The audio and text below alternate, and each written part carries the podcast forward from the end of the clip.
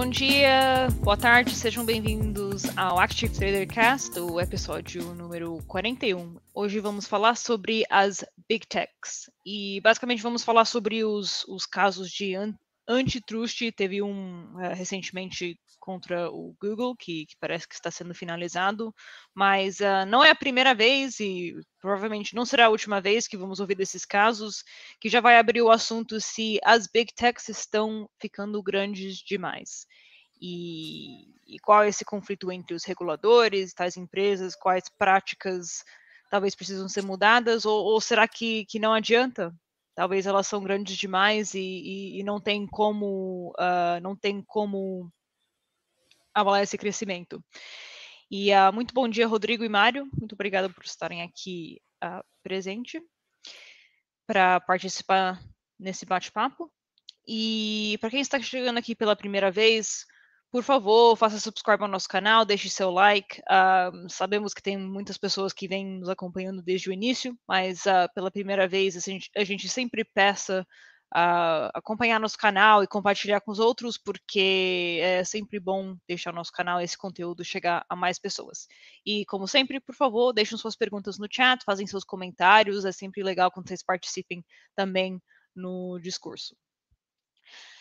Então, uh, Rodrigo e Mário, o, o que aconteceu recentemente com o Google e uh, será que vocês também conseguem uh, falar um pouquinho mais sobre os, os casos de antitrust contra o Google recentemente? Porque acredito em, em dezembro isso foi nos Estados Unidos, teve três casos contra eles. Dessa vez foi na França.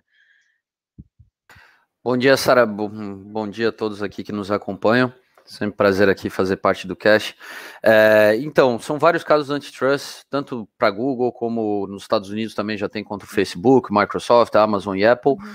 Uh, diferentes uh, razões por trás, mas uh, o, o que a gente percebe é um comportamento parecido entre todas elas, né? É, elas crescem, elas né, dominam cada vez mais o mercado a gente sabe que um fator que realmente diferencia aí é, as big techs é, é, vamos lá, a escalabilidade dos serviços que elas, que elas oferecem, né, são movidas por inovação, e isso faz com que elas é, consigam ter é, bases de dados gigantescas, né, com milhões, centenas de milhões, para não dizer bilhões de usuários dos seus serviços, permitindo que elas consigam é, não só ter acesso a todas as pessoas, como, né, em muitos casos, esse serviço que elas oferecem per permitem mesmo mapear né, todo tipo de, de, comportamento que esses usuários possuem. E, e, e os diferentes casos antitrust tá, é, que estão sendo levantados contra essas empresas, a gente pode, né, vamos é, chamar atenção principalmente para aqueles que, que estão acontecendo nos Estados Unidos e na Europa, mas a gente teve uma disputa recente na Austrália envolvendo a questão da, das notícias, das fontes de notícias, né, que, que esses, essas grandes empresas utilizam aí nos, no, nas suas plataformas. É, basicamente, o, o, o que está sendo alegado é que elas estão é, usando toda essa inteligência hoje em dia para é, eliminar qualquer tipo de concorrência, né? Por isso que se torna um caso antitrust.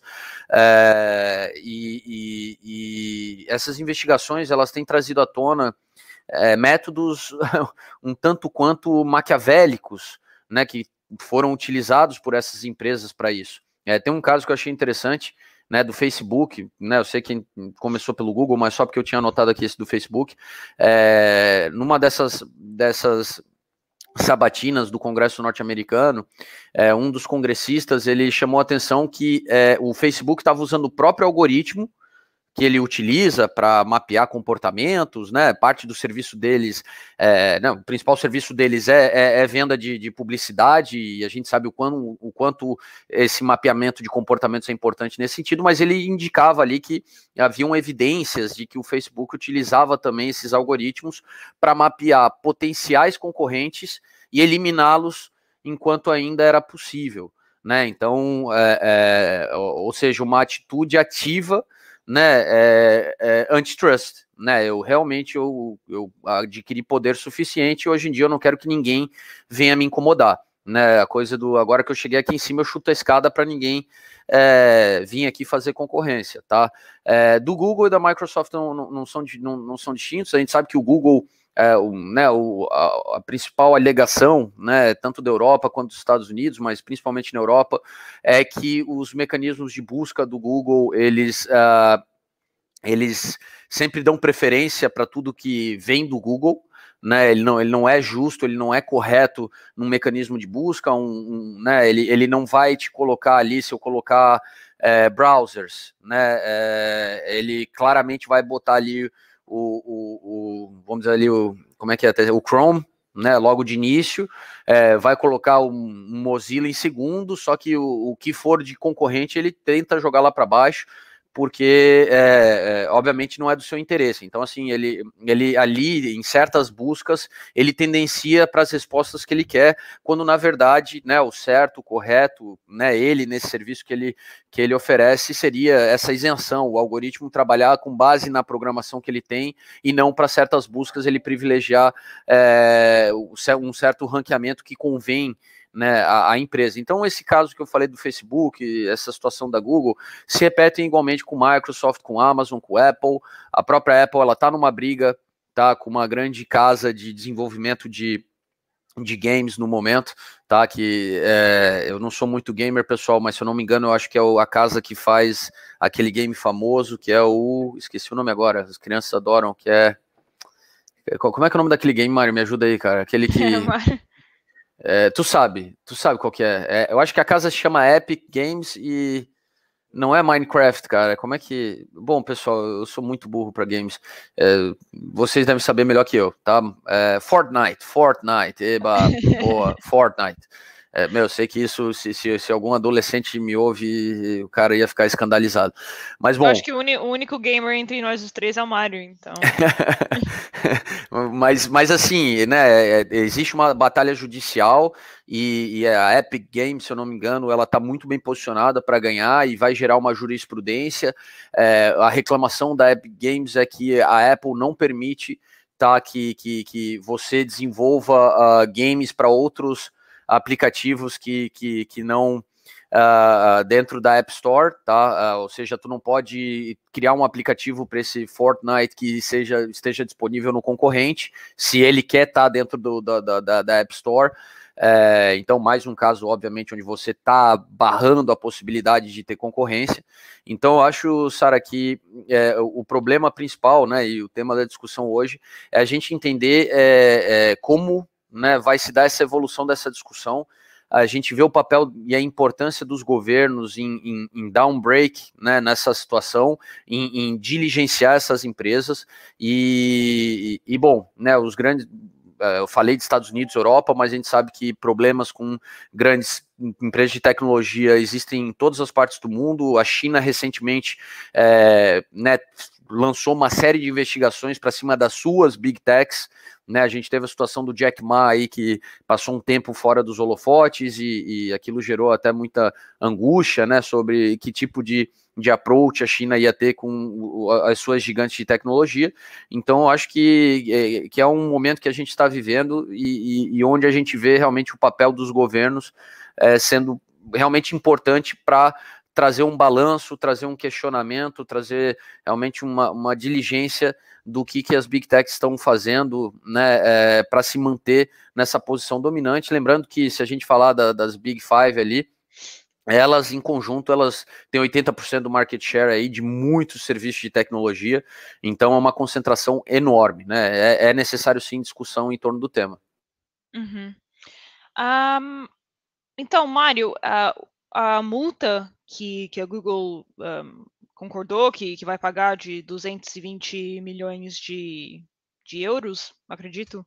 Ah, me até informaram que vão, vão fazer alguma mudança às suas práticas em, eh, em relação a esse caso em particular, que seria o, os targeted ads.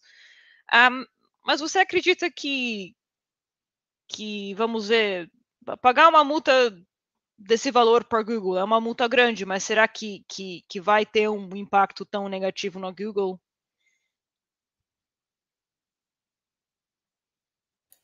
Não.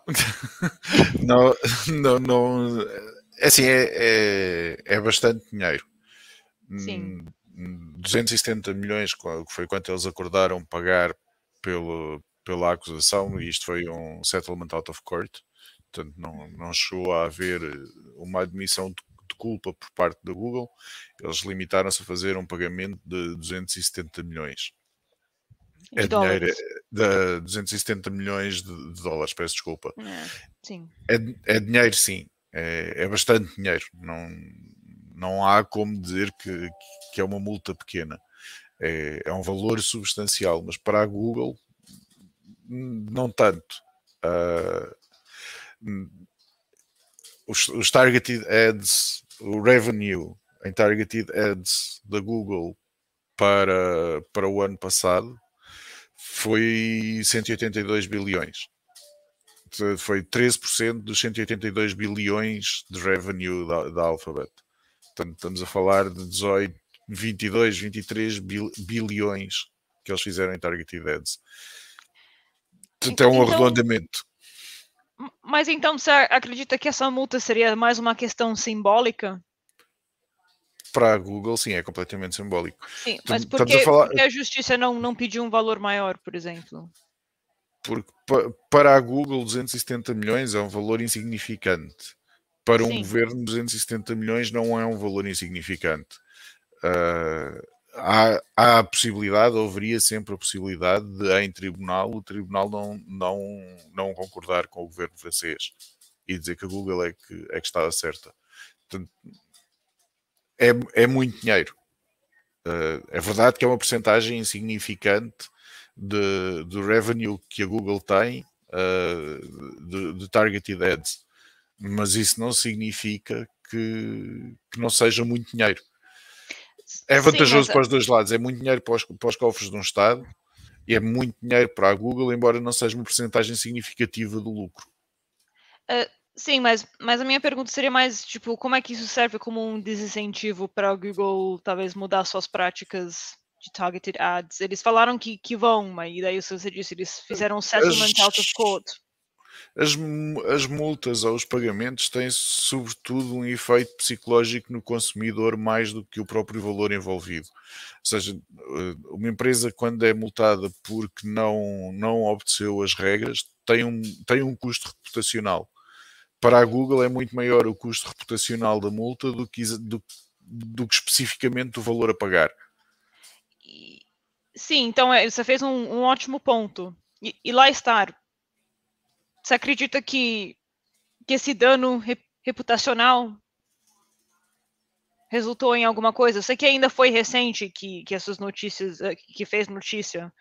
E, ah, mas Google, por ser uma, por ser uma empresa tão ah, tão disponível e todo mundo utiliza os serviços deles, por exemplo, eu sei que tem pessoas que fazem fazem todo o esforço de utilizar outros search engines, mas ah, tem o consumidor de varejo e também o consumidor institucional que, que ahm, usa todos os serviços da Google.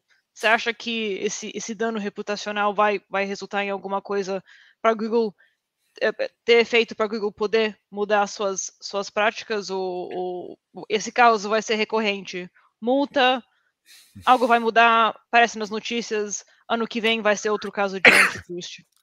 E será que a Google é, é grande o suficiente que, que isso não, não vai eh, não vai servir como desincentivo como eles gostariam? Não, vai depender sobretudo de, de- aparecer ou não uma alternativa credível. Ah, a- a problema- o problema de, de empresas quase monopolistas ou de incumbentes é que muitas vezes acabam por esquecer do serviço ao cliente. O cliente deixa de ser um, o serviço ao cliente deixa de ser um ponto primordial e passa a ser um ponto secundário, porque de qualquer das maneiras o cliente não tem para onde ir. O que acontece quando há um risco reputacional da Google, neste momento não faz diferença nenhuma. Não, não, é que, não é que os utilizadores da Google tenham uma opção para ir para o outro lado. Existem, existem outros motores de busca, existem outras formas para fazer buscas eh, na net, mas nenhuma delas fa- faz uma concorrência séria à Google. Agora, quanto maior for eh, a percepção de tratamento incorreto dos consumidores por parte de uma empresa, maior a probabilidade de quando aparecer um, um concorrente credível haver uma, uma, uma fuga grande de clientes para o novo, para o novo concorrente. Portanto, sim, neste momento o risco reputacional não é relevante. Sim, eles durante até aparecer uma concorrência credível, eles podem continuar a ser multados ignorar continuar a ser multados de novo. Mas cada multa, cada percepção negativa perante o consumidor, perante a pessoa que utiliza os serviços dele, maior a probabilidade de se aparecer uma alternativa credível desse cliente ser perdido. E isto é tudo uma questão de tempo, não, não há gigantes eternos. A GM, há 50 anos atrás, nunca ninguém poderia conceber que a GM iria precisar de um bailout. Portanto, não há, há, há indústrias que são dominadoras, há, há, há empresas que dominam uma indústria, mas não significa que a, a indústria seguinte dominante que venha seja dominada por essa mesma empresa ou que não existam alternativas credíveis mesmo antes de haver uma nova realidade económica. E quanto maior for o risco reputacional, maior a probabilidade da perda de clientes. E na sua opinião, você acredita que tem alguém que quem, quem chega mais próximo a ser um possível concorrente da Google? Talvez não agora, mas no futuro. Firefox. Mas, mas não é. Mas não, não é. Já mais uma vez, então. não há. Sim, mas não há nenhuma concorrência atualmente. Atualmente Sim. a Google não tem concorrência. Não, e por isso o risco reputacional para eles neste momento não é tão grande. Agora, isto não significa que amanhã não apareça um Elon Musk dos browsers e que lhes retire completamente a visibilidade que eles têm. E isto acontece overnight, não é uma coisa que, que uma empresa se possa preparar. A GM não se conseguiu preparar para o Elon Musk. A Ford, a Mercedes, a BMW, nenhuma destas empresas se conseguiu preparar para um Elon Musk. E se aparecer um Elon Musk equivalente em browsers, a Google, quanto maior for eh, uma visão negativa institucional da empresa, mais fácil vai ser esse, essa nova empresa conquistar margem no mercado.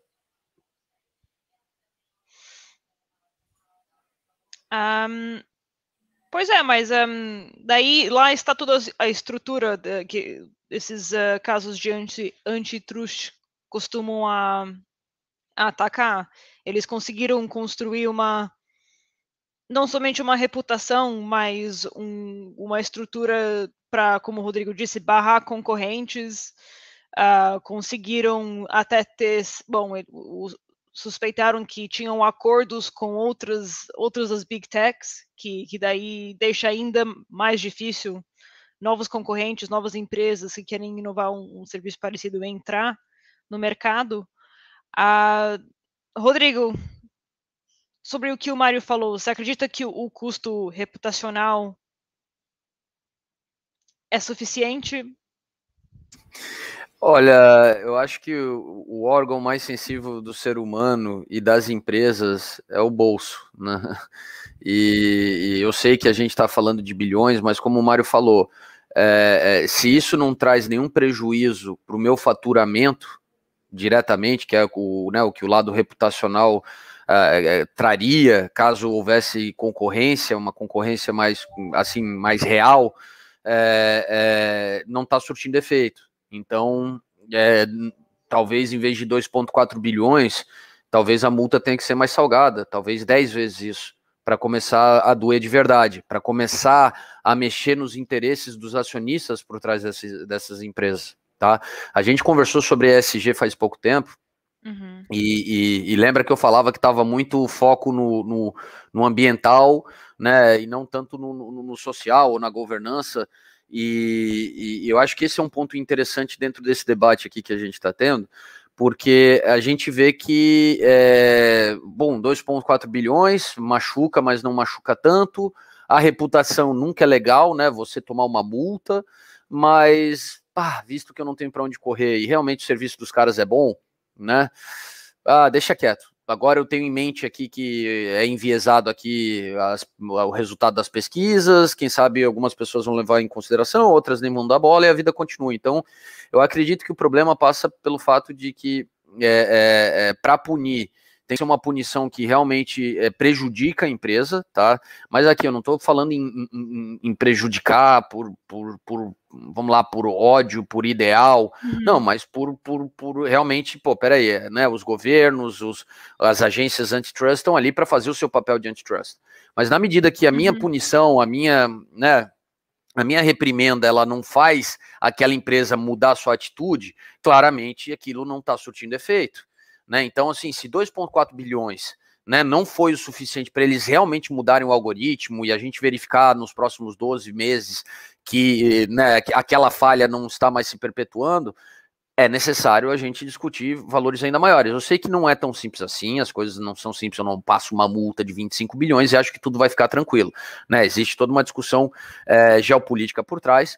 Tá? É, a gente sabe que né, o, os governos, né, o próprio Estados Unidos está sabatinando as suas big techs, né, mas só que internamente ele briga com eles, externamente ele vai defender eles. Né? Então, assim, a Europa tão pouco pode agora chegar e botar uma multa absurda numa das big techs norte-americanas, porque isso vai gerar um problema geopolítico. Então, assim, é, não é tão fácil de, de se resolver, mas a minha visão é que para a gente ver o mesmo que a gente viu né, nos conselhos de administração da Chevron, da Exxon, das grandes petrolíferas, né, onde acionistas ativistas chegaram lá e estão for, forçando né, eles a ter uma visão mais de, de, sustentabilidade, de inovação, de renovação da matriz energética, eu acho que no caso das big techs, a pressão ela tem que vir de dentro. E a pressão vai vir de dentro a partir do momento que os acionistas pegarem o Zuckerberg, pegarem o Bezos, pegarem seja quem for ali, né, na frente da, da, da, Alphabet e tudo mais, e num conselho de, eh, vamos lá, numa reunião extraordinária de acionistas ali, ordinária, daquelas que existem aí com frequência, é, realmente botarem pressão no conselho para que né, não, não, não se continue a insistir nesse, nesse tipo de, de política né, de, de, de dominância completa tá? É, e eu sei que isso eles vão ser incentivados a isso mais do que pela questão ideológica, quando eles verem que eles estão começando a ter prejuízo pela empresa não se adaptar, não, não, não vamos lá, não, não se adaptar às exigências de governos e órgãos reguladores pelo mundo. Tá?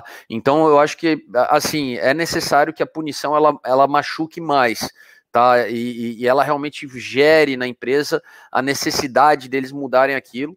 É, eu dou um exemplo né? A gente viu que, é, graças à opinião pública, botar opinião pública e, e, né, e várias entidades que se movimentaram a, ah, nesse sentido, a, aquele problema do Facebook, do Cambridge Analytica, né, que influenciou uhum. eleições pelo mundo inteiro. Tá? Tem muita gente que fala, ah, Estados Unidos. Cara, o Trump foi só um dos cases do Cambridge Analytica. A gente vive num país onde o Cambridge Analytica ele está presente. Tá? O Steve Bannon ele estava tirando fotinho com os filhos do atual presidente aqui do Brasil, tá? E o Steve Bannon é a cabeça pensante por trás daquela estrutura. Então, assim, foi utilizado em vários países do mundo, não só nos Estados Unidos. É, tomou-se conhecimento daquilo, tomou-se conhecimento do ganho financeiro que, que o Facebook estava realizando em cima do compartilhamento de dados sem o consentimento dos clientes, o consentimento que os clientes davam era de compartilhamento para pesquisas científicas, né? A Cambridge Analytica pegou o nome de Cambridge só para bonito, só para fingir que aquilo era um estudo realmente acadêmico quando nunca foi. Né, tinham outros, o, outros fins, e, e, e, a verdade é que né, o Zuckerberg foi lá, deu as caras, se fez de coitadinho, tá? Mas poxa, vamos ser sinceros, uh, existem filtros hoje em dia, existem maneiras de você reportar certas coisas, legal, né? A gente vê um pouco de diferença, mas uh, as fake news continuam acontecendo, tá? Ah, mas eles baniram agora o Trump dois anos da sua plataforma. Será que é por aí o caminho? Né? Será que, pô, a gente. A, a ideia não é que, que, que, todo mundo possa ter voz, né? Num mundo livre que a gente vive, é. Talvez só não seja né, necessário um outro tipo de intervenção, né, uma intervenção com disclaimers de, né, tome cuidado a respeito disso, a respeito daquilo, né, essa informação não, não vem de fontes fiáveis. Eu sei que eles fizeram, tomaram várias atitudes nesse sentido, mas a verdade é que o que eu vejo aqui já, né, foi 2016 a eleição do Trump, estamos em 2021, cinco anos depois, infelizmente eu ainda vejo muita fake news circular dentro das plataformas de social media. E, e, eu já esperava que cinco anos depois de todo aquele escândalo, talvez isso já tivesse melhor controlado. É um desafio gigantesco, não estou jamais menosprezando isso, mas, mais uma vez, recorde atrás de recorde. A pandemia, então, que fez as big techs crescer como nunca. E é, me parece só que é, as medidas tomadas por elas em reação a essas investigações são muito cosméticas, né? Sabe aquela coisa para inglês ver? Ah, deixa eu botar um disclaimerzinho aqui, deixa não sei o quê, mas deixa circular, né? É, bota para rodar. Mais uma vez, eu, eu, eu acho que nada contra é, que os canais eles permitam que pessoas que atendam a certas políticas também, né, certas regras de não ofender, de não usar discurso de ódio e tal, estejam livres para usar aquelas plataformas para se comunicar.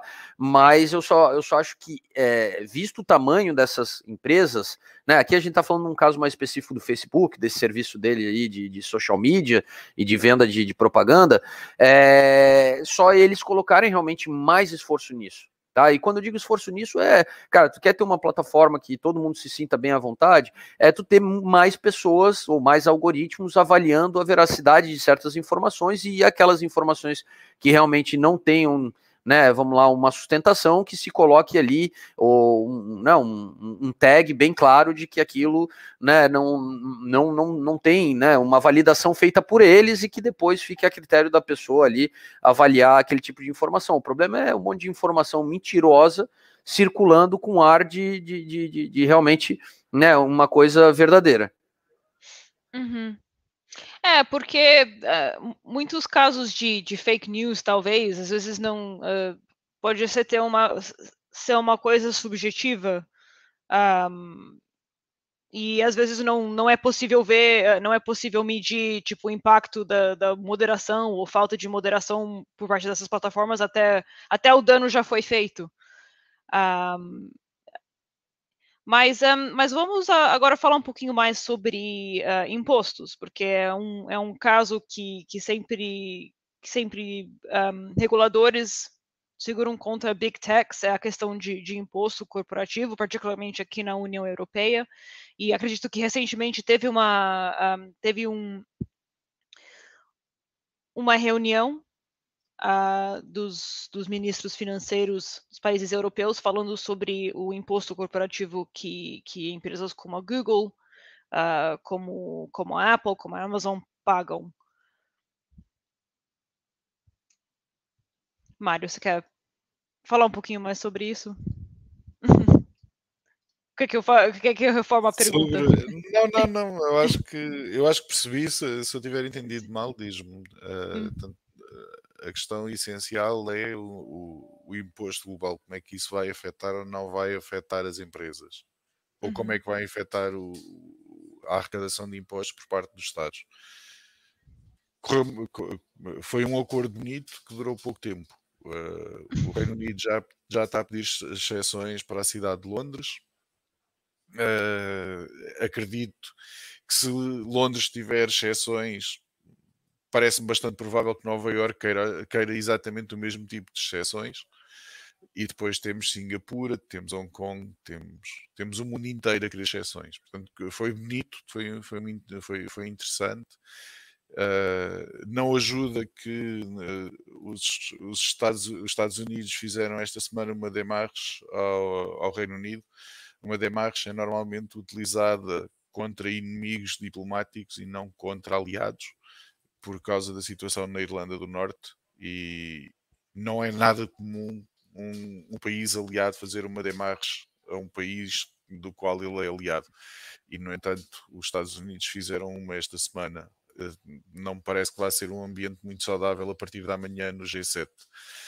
O, o, Reino Unido precisa muito de um acordo comercial com os Estados Unidos. Eles estão a tentar ver se conseguem anunciar na altura do G7 um acordo comercial com a Austrália ainda não é garantido que o façam, mas um acordo global de taxação, eh,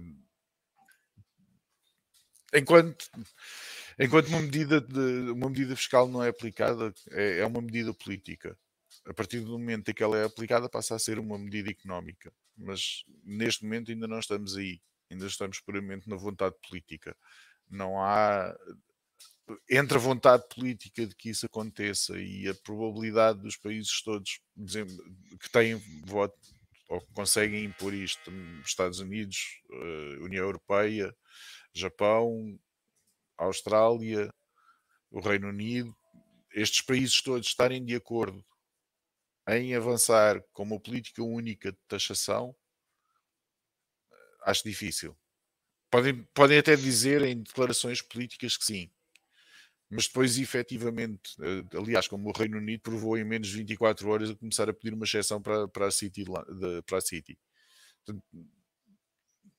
Até podem eh, fazer uma declaração política, mas a, a, probabilidade de manterem a declaração política e transformar, transformarem essa declaração política e efetivamente numa política fiscal é, é, vem um mundo de distância. E, e sim, embora acho que deveria, de, de, no, contexto atual, os Estados estarem cada um a trabalhar na sua política fiscal e não olharem para, para o globo como um todo, quando, quando a maior parte das empresas verdadeiramente relevantes vendem para o mundo inteiro, acho que é de uma miopia uh, atroz. Mas, é, mas politicamente não é fácil. Como, mais uma vez, o Reino Unido demonstrou em menos de 24 horas. É, são como é, são como as políticas de armas nucleares. Não adianta uma pessoa diz que quer desistir, mas não quer não quer ser o primeiro país a, a largar suas armas nucleares. Daí ninguém ninguém mais quer é, quer fazer o mesmo esforço e, e daí ficamos nesse gridlock. Exato, eu acho até interessante porque no fim eu, eu acredito que, eh, por exemplo, né, o, o, Biden e o Boris vão se reunir daqui a pouco para uma conversa bilateral dentro do, do, do, da agenda do encontro do G7 que está acontecendo agora aí no Reino Unido. E, e, e, eu não tenho dúvida que entre vários temas aí de, de, discussão aí importantes, né, a gente sabe que o Boris, queira ou não, era um cara que se posicionou a favor do Trump e, e depois né, tá tendo que, que reconstruir o relacionamento aí com o Biden, né, no, no que toca o pessoal, mas é, eu acho que até o que o Mário falou é, é, já vai ser tema da discussão, entendeu? Olha, não é por nada, mas deixa Londres de fora. E essa semana até eu achei interessante porque eles estavam comentando que né, Londres sozinho é maior que o PIB da Bélgica, maior do que o PIB da, da Irlanda, né? Então, é, tu, tu querer isentar Londres de um compromisso, né, dentro de um esforço global aí de, de, de taxação de empresas é, fora do seu domicílio fiscal, é, pô, não, não é certo porque a gente estaria falando de, de deixar isenta uma Irlanda ou deixar isenta uma Bélgica, tá? Então, assim, eu acho que até quando a gente está falando de Big Techs, uma noção muito importante para para dar para todos que, que acompanham essa discussão é a questão do, do tamanho dessas empresas né? É, eu dou um exemplo aqui para vocês. A gente, é, se a gente for ver aqui, eu, eu até anotei, eu acho que foi 900 bilhões, tá? O faturamento 900 bilhões de dólares de receitas. Isso é um dado ainda do ano passado, é, que, que é, é maior do que quatro, quatro países que fazem parte do G20. Tá? Então, se a gente fosse pensar as big techs, elas teriam um assento no G20, né? Se fossem um, um, um país. É, e, e, então, assim, a gente está falando de valores que, que, que, tornam essas empresas assim com um poder é, extraordinário, né? De negociação, de, de, de, de, de imposição de condições é, nos países onde elas atuam. E, e, e, por isso que eu acho que o problema, até quando a gente fala de taxação global, é que é, foi aquilo que eu falei dos Estados Unidos, tá? E que da China não vai ser diferente, do Reino Unido não, vai ser diferente. Internamente eu estou brigando com as minhas big techs, externamente eu estou defendendo elas, tá? Então, é, tudo muito bonito, muito ideal na teoria, mas fazer acontecer é onde realmente eu acho que, que, que existe uma grande dificuldade. De qualquer forma, pessoal, é, se existe pelo menos uma iniciativa, um movimento, existe né, uma discussão que pode levar a alguma mudança, né? Pior ainda se não houvesse nenhum tipo de discussão em torno disso. Mas eu acho que, que, que das big techs o problema está no poder econômico que elas alcançaram, na presença global, no alcance, escala, tá, de, de, de, de, de da, que, que, elas possuem, né, através dos seus serviços, né, pelo número de usuários que fazem uso desse serviço, e, e, e, esse poder que elas têm, né, nesse conjunto da obra de manipular certas decisões, de manipular certas informações, e, e obviamente, né, o mal que isso causa dentro do, do mundo onde a competição ela é, ela é sem dúvida muito saudável, né? Saudável por baratear o custo e, e trazer opções, né? Para ninguém ficar nunca refém somente de um provedor. Sim, é, com certeza o, o, a pandemia do último ano acelerou bastante o, a rentabilidade de, dessas, dessas empresas, uh, empresas, dessas big techs. Agora, se falar de um trilhão não é uma coisa tão, uh, tão estranha. A trilhão, trilhão já chegou a ser um número que, que jogamos para lá e para cá, porque tantas, tantas big techs conseguiram uma valorização desse, dessa escala, um, particularmente na bolsa. Um, então vamos dar uma olhada uh, nos gráficos, porque a gente tem temos os CFDs das ações de, de várias empresas, então acredito que isso uh, temos bastante a falar sobre a movimentação das mesmas.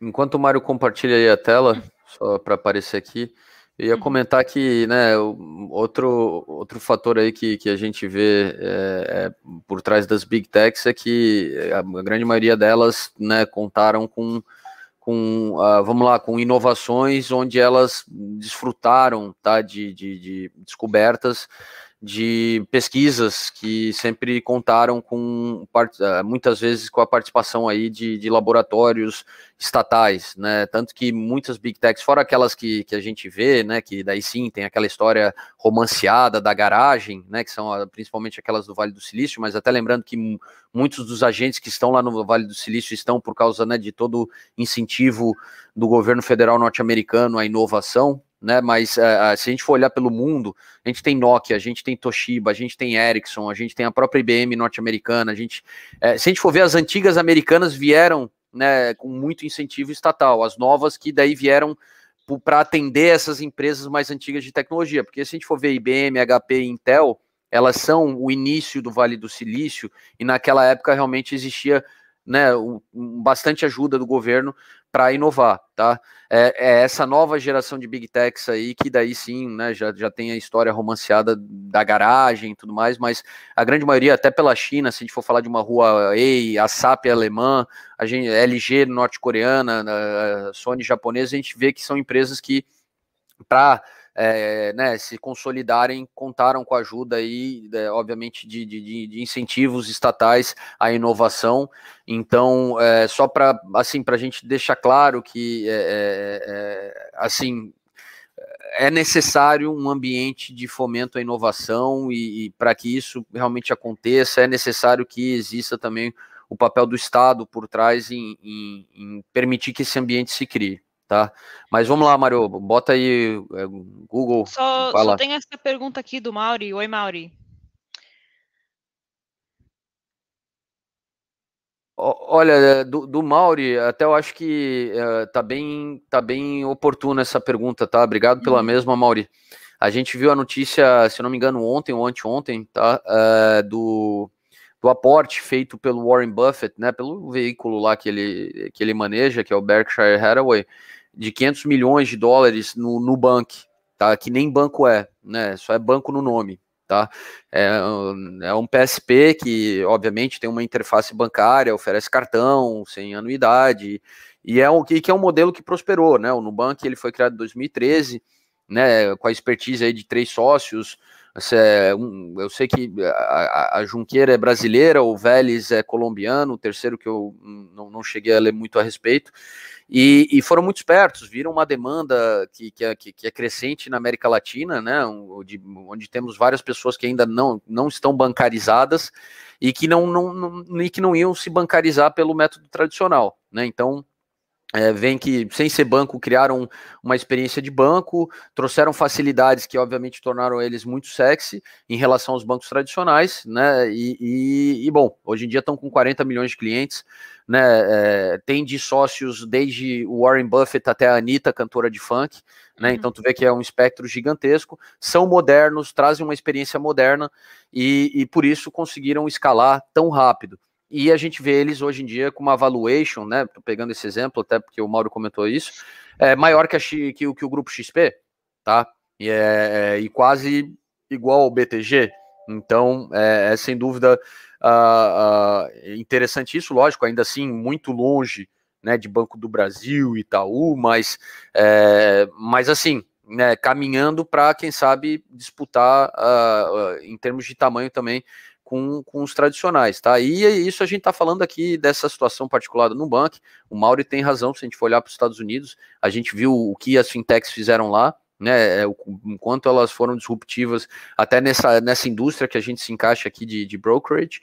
E então é, é, a escala vem de você ter serviços escaláveis e, e você ter um fator inovador que faz com que as pessoas realmente prefiram aquele, né, a, a, sua opção àquela opção tradicional, né? E os tradicionais, quem quem dormir no ponto vai ficar para trás e pode virar mais, né, a mais nova Kodak, né? Quem, bom, Kodak já é uma situação até um case velho, quem nasceu em 2000 já nem lembra o que, que era Kodak, mas é, que, que foi um case interessante. Dominou o mercado de fotografia durante 100 anos e depois esqueceu o digital, menosprezou o digital e hoje em dia virou uma empresa que é um centésimo do tamanho da empresa que já foi e que se especializou naquilo que realmente ainda sobrou de competência lá deles.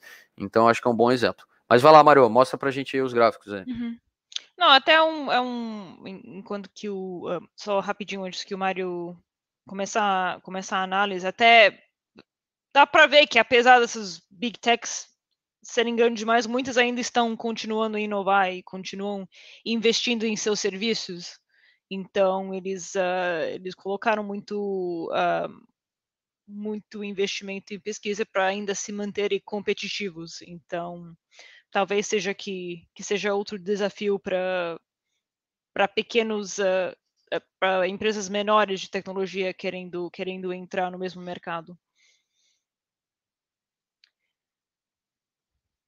Pode ir lá, Mário. Então, gráficos este é o gráfico da Google, portanto, os 270 milhões que eles pagaram não, não, não os afetou, que eles pagaram, quer dizer, concordaram em pagar, ainda não fizeram o pagamento. Não teve, não teve nenhum tipo de efeito uh, particular na ação. Este é o gráfico do Facebook, este é o gráfico do, do ETF das tecnológicas e este é um gráfico de todas as ações, eh, um, um ETF que cobre as ações mundiais, não, eh, faz um apanhado curiosamente, os, os quatro gráficos são praticamente idênticos. Depois temos os outliers. temos a Amazon, que tem um padrão completamente diferente destes quatro gráficos. E curiosamente, a Amazon, uh, e, e, aqui acho que a Amazon é um caso paradigmático de como o, o, o mercado não acredita no, num acordo global de taxação. Teoricamente, da forma como o acordo está feito, a Amazon fica de fora e, no entanto, não há um verdadeiro efeito positivo desta notícia na, cotação média da empresa. E depois temos, eh, eu fui, fui pegar um dos outliers antigos que o, que o Rodrigo mencionou, fui, fui pegar a, a IBM, e a IBM no, nos últimos três anos, quatro anos, está onde estava. Praticamente não tem evolução nenhuma sendo que o, o Nasdaq no, no mesmo período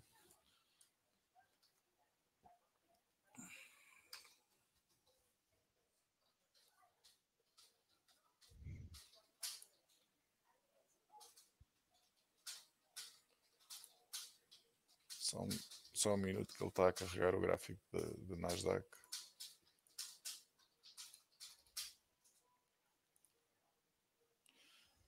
Portanto, no mesmo período, o Nasdaq teve uma evolução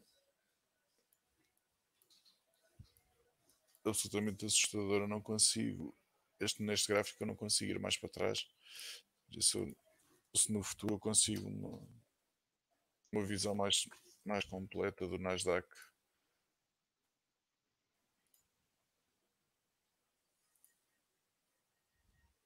Ok, no mesmo período o Nasdaq multiplicou o valor por 3. Portanto, o índice tecnológico do, dos Estados Unidos de 2017 até agora triplicou de valor e uma das empresas mais estabelecidas e, e, mais antigas do setor tecnológico no mesmo período não teve valorização absolutamente nenhuma. Na, nas, nas que chegaram depois, a Google também teve uma evolução que fica aquém, mas não muito, do índice. O Facebook praticamente tem uma evolução em linha com, com a evolução do índice. E, e aqui depois já são o, este aqui o ETF das tecnológicas tem obviamente um comportamento bastante parecido e, e, o mesmo se aplica também à evolução das ações mundiais, embora num período mais curto e bastante menos, é só, uma, é, só é relativo. Dobrou, dobrou de preço uh, nos últimos tempos. Em termos de, de ações tecnológicas, uh, temos, podemos também pegar na, na, na, num setor diferente de tecnologia a Netflix.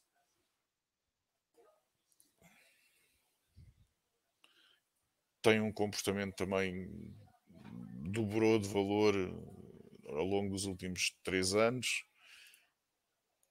e a Tesla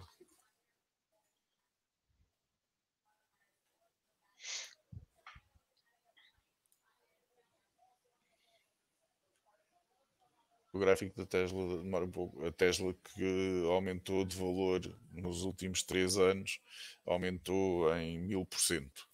Portanto, não, não tem comparação com absolutamente mais nenhuma tecnológica o, o, a performance da Tesla. Mas, mas o que eu acho mais curioso é que, tecnicamente, a única empresa que, por milagre, quase ficou de fora do, de um possível acordo de taxação global é a empresa é beneficiou muito menos de, desta notícia do que, do que aquilo que seria de esperar. Uhum. Tem um, não têm de todo o mesmo comportamento. Mas um, até os reguladores aqui no Reino Unido estão abrindo um caso contra a Amazon. Uh... Sim, a Amazon tem, tem alguns problemas muito semelhantes com, com os da Google. Uh, e, e, não só com os da Google. Uh, de uma perspectiva, se, se, o Reino Unido já iniciou um processo, a União Europeia provavelmente também irá, irá iniciar, e, e, a forma como a Amazon tem uma posição dominante no mercado, é muito provável que, que enquanto marketplace eles vão ter uma. Vão, vai ser bastante complicado eles não, não serem multados. Portanto, é muito difícil a Amazon ter, ter a, a sua própria loja de vendas e dar prioridade nas respostas a outros vendedores sem dar antes a prioridade a ela. Teoricamente, isto não poderia acontecer. Teoricamente, eh, fosse a Amazon ou fosse um outro vendedor independente, não deveria haver nenhuma diferença no algoritmo para mostrar os resultados aos consumidores. Só que aqui há um conflito de interesses enorme. Uh, a própria empresa tem que criar um algoritmo que não dê preferência a ela. É, é possível ser feito? É, obviamente que é possível. Deve ser feito? Sim. É ilegal não o fazer? Sim. Mas primeiro é difícil provar que realmente o algoritmo não dá prioridade, dá prioridade à Amazon. Mas é, é, é muito difícil depois de fazer essa prova passar por uma condenação. E é por isso é que, por exemplo, no caso da Google, o, Estado francês fez um acordo out of court sem ir para tribunal. Provavelmente uh, a Amazon vai fazer o mesmo com, com o caso que tem nos Estados Unidos, uh, no Reino Unido. Uhum. É seria, seria a solução mais provável de, de, desfecho, seria nenhum dos dois, nenhum dos dois querer perder em tribunal. E e por que, que você acha que o comportamento, o comportamento do gráfico da Amazon uh, é tão curioso comparado com, com as outras big techs? Uh, porque se aumentarmos ligeiramente o gráfico, não, não aumentei ligeiramente o gráfico, aumentei muito mais do que ligeiramente o gráfico, mas a, até 2017, mais ou menos, aqui, aqui estamos em setembro, dezembro de 2016, foi aqui. O, o preço da Amazon estava em 700 dólares, 750 dólares. Hoje está em 3.300. Portanto, está a fazer uma forte consolidação na, entre, entre os 3.000 e os 3.500, mas que são valores verdadeiramente inacreditáveis para uma empresa que a primeira vez que deu lucro foi 20, quase 20 anos depois de ter sido criada. E você acredita que talvez depois da pandemia isso impacta a Amazon de alguma forma ou pronto, já, já virou ser parte do nosso dia a dia, mesmo se não, não estamos dependendo acho mais de, de entregas em casa? Acho, acho, que o novo normal não vai ser igual ao antigo normal, de certeza absoluta. Uhum. Uh, as, havia pessoas que tinham resistência a fazer compras online e que descobriram que afinal não é assim uma ideia tão má. Não é que não, há, não, é que não vá haver uma ligeira quebra no, no revenue da Amazon imediatamente após a pandemia. Mas não vai ser voltar ao que era antes. Hum, mas até parece que a Amazon tem uns, uns competidores que, que, que, são consideráveis. Pronto, né? poucos podem oferecer o que a Amazon oferece em termos de Amazon Prime, mas. Uh... É, mas eles não estão sozinhos nessa. A Amazon, Sim. sem dúvida, perante as de, demais techs, eh, os serviços, eles uhum. contam com diferenciação, a capacidade logística deles, né? Eles uhum. estão bem à frente aí dos concorrentes, mas não, não são serviços assim que não possam ser copiados, tá? É, se a gente for ver a Amazon, o que eu acho interessante das Big Techs é que elas têm realidades bem distintas na sua matriz de receitas tá? E, e, como o Mário falou, né, muitas delas são, são empresas que passaram anos sem serem lucrativas, né, só no cash burning para manter um crescimento aí é, das suas atividades, mas o problema da Amazon também é que ela tem margens muito pequenas, para ser realmente assim, para não ter concorrência e trabalhar com um custo é, com, muito baixo, as margens são muito pequenas, tanto que quando se falava aí sobre essa discussão dos tributos, né, uh, em termos de, de, empresas que atuam globalmente, é, a Amazon era tida como aquela que ia ser mais atingida, porque as suas margens são muito pequenas e aquilo ia deteriorar realmente a lucratividade de diversos é, serviços deles, principalmente aquele de, de o AWS, né, que é o, o de host de servidores e, e cloud, é, que onde eles trabalham realmente com, com, uma margem quase que inexistente e qualquer tipo de taxação passaria, é, forçaria eles a reajustar os preços, né? E, e esse reajuste de preço levariam eles a, a, a perder essa competitividade que eles mantêm. Só um exemplo aqui, ó, se a gente for ver a, a, a, matriz de receitas da Amazon, acho interessante esse tipo de raio-x, não só para a Amazon, pra, mas para as outras Big Techs. A gente vê que 69% do faturamento da Amazon está nos Estados Unidos. Tá?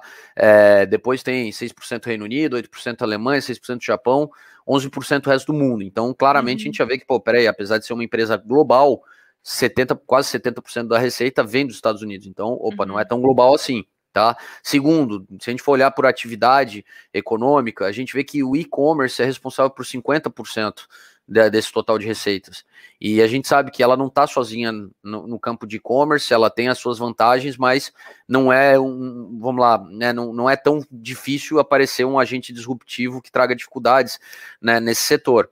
É, o que é diferente, por exemplo, de um, de um Facebook, tá? Só para fazer um comparativo aqui. É, basicamente, o Facebook ele tem 98% das suas receitas que vem do Facebook Ads, tá? Mário, tu tá compartilhando tela. O, então, assim, a grosso modo, é, a gente vê no caso do Facebook, 98,5% vem de Facebook Ads, tá? É uma concentração enorme num serviço, mas é um serviço que é, ninguém consegue competir à altura ainda, tá? A gente sabe que existem outras plataformas de social media, como dá um exemplo aí, um Twitter, né, é, que também se tornou global, tem presença em vários países, tem né, bilhões de usuários e que também roda aí os seus, é, vamos lá, as suas propagandas, é, só que não consegue ainda ter o mesmo nível de competição no Facebook tá? Não só pelo alcance que o Facebook com as suas social medias tem, mas também na capacidade do, do algoritmo do Facebook hoje em dia de trazer mais resultado para quem utiliza as campanhas pagas. Mário, tá compartilhando tela aí, tá? O, então, assim, a, a, a grosso modo, só para é, é, dar uma noção que eu acho que elas vivem realidades distintas, apesar da gente ver é, é semelhanças, né, quando a gente tá falando delas como as big techs, mas é, cada uma tem um desafio próprio e eu acho que de, dentre elas a Amazon é aquela que, que, que tem menos diferenciação e, e, e, e menos margem, né? Então tá mais vulnerável aí à entrada de novos competidores. Uhum. Um, só quis mostrar aqui essa pergunta do Mauri, já que a gente está falando ah, sobre o Amazon. Olha, só para pegar aqui a deixa, assim, Mauri, é, é, essa é uma situação que a gente vê que a Amazon ela, ela, né, ela estuda muito bem antes de entrar num determinado mercado. Ela sabe que é difícil competir com, com determinados players locais, porque é, né, ela não, não consegue trazer é, toda a expertise que ela tem em outros países, às vezes para novos, né, para mercados distintos. Então, uh, eu acho assim que um bom exemplo, como eu estava vendo ali a matriz de receitas deles, é a gente vê que a Amazon né, é, é, tem 11% do resto do mundo. E quando eu estou falando de resto do mundo, eu estou excluindo Japão, Reino Unido, Alemanha e Estados Unidos. Então, assim, é, é, ínfima a presença deles em grandes economias, tá? Estamos falando aqui de uma França, tá? Estamos falando aqui de uma Itália, estamos falando aqui de N economias ao redor do mundo. Então, é, é, eu acho que essa vinda ao Brasil deve ter sido muito bem estudada e, e com certeza o maior desafio deles é conseguir é, é, né, se tornar uma opção melhor do que aquela da, da Magazine Luiza, que é uma empresa varejista brasileira que, vendo esse movimento da Amazon lá fora, se antecipou porque ela sabia que a concorrência estava chegando, né? E chegou, né? Hoje em dia a gente tem Mercado Livre, tem a Amazon providenciando aí serviços muito similares e, e agora né, a beleza do, do, mundo capitalista, né, que, que, que vença o melhor, o que dá o melhor produto ao menor custo. Hum, então, só para finalizar, o que, que, vocês acreditam? As big techs já, já estão grandes demais ou, ou como o Mário disse, não, não há gigantes que, que vivem para sempre e que, que eventualmente. Porque você deu o exemplo da, da, da GM, por exemplo, mas. Um, mas pronto, eu acho que, que estamos em, em níveis agora de, de, valorização, níveis de empresa, serviços também sem precedentes. Vocês acreditam que, que talvez já, já chegou no ponto onde não dá mais para voltar? Ou é questão de, como o Mário disse, questão de tempo? Talvez vai demorar mais tempo até um concorrente chegar e, e, e dominar os serviços em que o Google domina. Eu acho que esta seria mais para o Rodrigo, porque eu, a minha opinião é que não há gigantes que duram para sempre. Bom, não, não, destoa muito dessa tua visão, Mário.